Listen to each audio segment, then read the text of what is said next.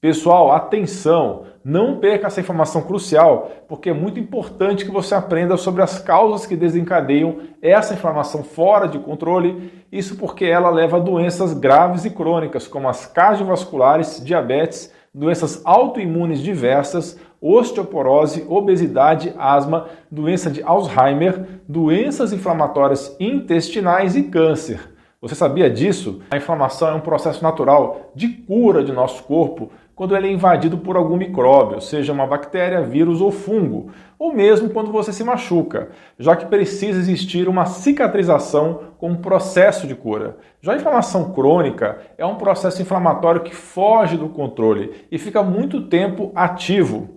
É bem lento e assintomático no início, mas provoca uma verdadeira tempestade de citocinas que acaba destruindo seus tecidos.